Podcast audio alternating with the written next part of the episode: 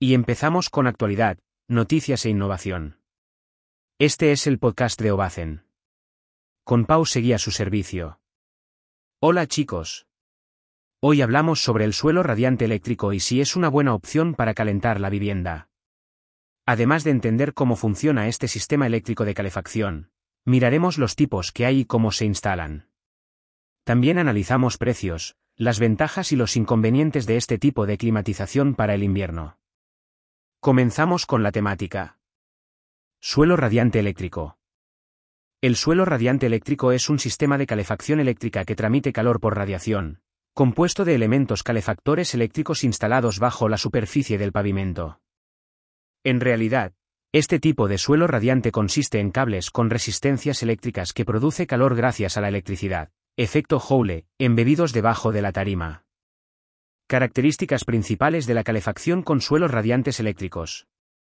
Los elementos eléctricos que portan calor pueden ser cables, malla manta, film, folio, etc., con diferente grosor. Distribución uniforme del calor en las estancias, mejor eficiencia energética y mayor confort térmico, una calefacción suave y muy agradable. La temperatura media que se alcanza en las estancias está entre 21 y 2,4 C. El pavimento puede alcanzar los 2,8 C. Instalación fácil, segura, silenciosa y nulo mantenimiento una larga vida útil. Es un sistema de calefacción, invisible, que permite aprovechar mejor los espacios y perfecto en confort térmico. ¿Cómo transmite el calor por radiación? No hay movimientos de partículas en el aire ni polvo en suspensión. El consumo de energía eléctrica es moderado si somos coherentes, costes reducidos. Se tarda un tiempo en ambientar las estancias, menos que el sistema por agua, porque la tarima necesitar calentarse. El pavimento eléctrico para calefacción. Es una alternativa viable a los radiadores y emisores térmicos o el aire acondicionado de frío y calor. Aporta un calor más homogéneo y confortable. Pero, cuando es una buena opción instalador calefacción radiante eléctrica. Cuando es mejor instalar suelo radiante eléctrico. Cuando la vivienda está destinada a primera residencia. Si vamos a utilizar la calefacción varias horas al día, para ocasional, no. Donde la vivienda está adecuadamente aislada y no es excesivamente grande será mejor. En casas con techos muy altos. Si vives en zonas templadas o costeras donde el frío no es acusado y donde no hay cambios de temperatura bruscos, a lo largo del día. Cuando tienes acceso a la red eléctrica o instalación con energía renovable, paneles fotovoltaicos. Si buscas un sistema sencillo de manejar, sin costes de mantenimiento y con un alto confort térmico. Una buena opción cuando hablamos de reformas y rehabilitación. Al elegir este sistema de climatización, es importante considerar la capacidad de calefacción requerida según vivienda.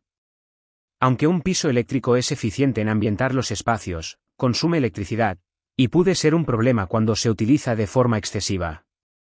Tipos de suelo radiante eléctrico. La clave en este sistema son los elementos calefactores eléctricos. Existen diferentes modelos cuando hablamos de una instalación con piso radiante eléctrico.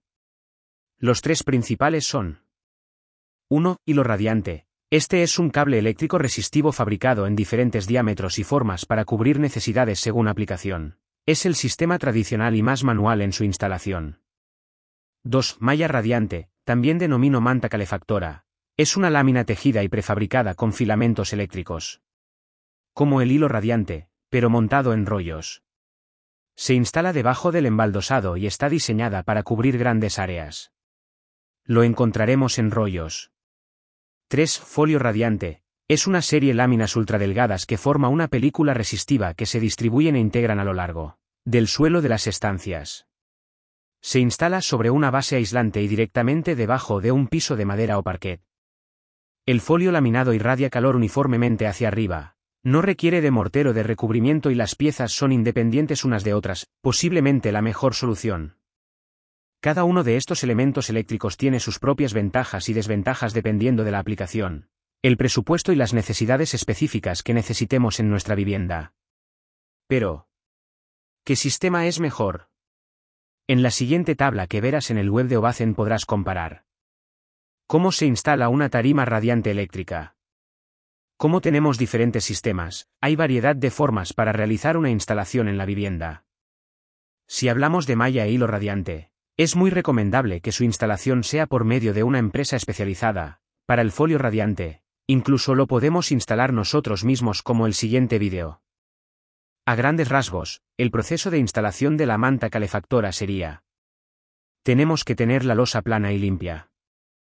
Dimensionar distribución de láminas barra diagonal cables para saber cómo las colocaremos. Colocación de las sondas correspondientes de los termostatos de las estancias. Colocación de banda perimetral para absorber posibles dilataciones. Colocación de lámina aislante para reducir las pérdidas de calor hacia abajo. Normalmente son de poliestireno, polietileno o polipropileno. Colocación de elementos calefactores eléctricos. Sea hilo, malla o folio, habrá que comprobar que todo el sistema funciona correctamente, incluido termostato. En el caso de utilizar hilo o malla radiante, se deberá cubrir con el correspondiente mortero. Y colocar plástico para antihumedad en el caso de utilizar el folio radiante. Colocar el pavimento final correspondiente. Recuerda que, para el folio radiante, por ser colocación directa bajo pavimento, es mejor utilizar parquet, tarima y laminados específicos para tal fin es siempre preguntar. Suelo radiante eléctrico, consumo. El consumo dependerá de muchos factores, entre ellos, de las condiciones climatológicas de la ubicación, del aislamiento de la vivienda, las dimensiones a calentar o el uso que hacemos y la cantidad de horas que tengamos activa la calefacción. Algunos puntos para esclarecer consumo son. El consumo del piso eléctrico está alrededor de los 80 a 120 vatios por cada metro cuadrado en viviendas normales, depende mucho del tipo de suelo final elegido.